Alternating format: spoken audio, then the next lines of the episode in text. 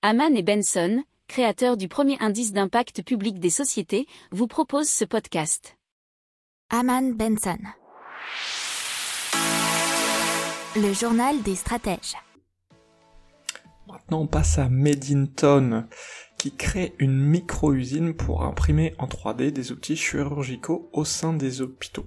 Le but, c'est de relocaliser la fabrication des outils chirurgicaux, mais au cœur des centres hospitaliers.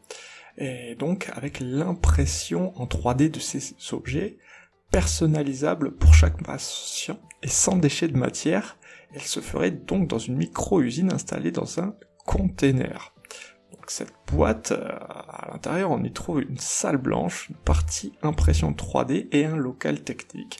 Le conteneur aura juste besoin d'être raccordé à l'eau et l'électricité.